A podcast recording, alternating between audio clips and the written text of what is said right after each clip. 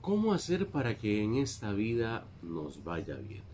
En esta vida nos puede ir bien de muchas formas. Lo que pasa es que cerramos los ojos y creemos que decir me va bien es porque me acabo de comprar un carro, porque me acabo de comprar una moto, porque me acabo de comprar una casa.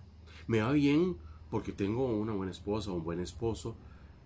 Eso es parte de lo que nos va bien.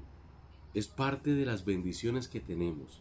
Entonces veamos las bendiciones, contemos las bendiciones y las cosas que no tenemos todavía, no las contabilicemos, no las analicemos, no las pongamos en el saco. Hagamos primero hoy, hagamos una listica donde tengamos anotado en filita, tengo casa, tengo techo, tengo cobija, tengo comida, tengo trabajo, tengo salud, tengo familia, tengo amigos, tengo hijos.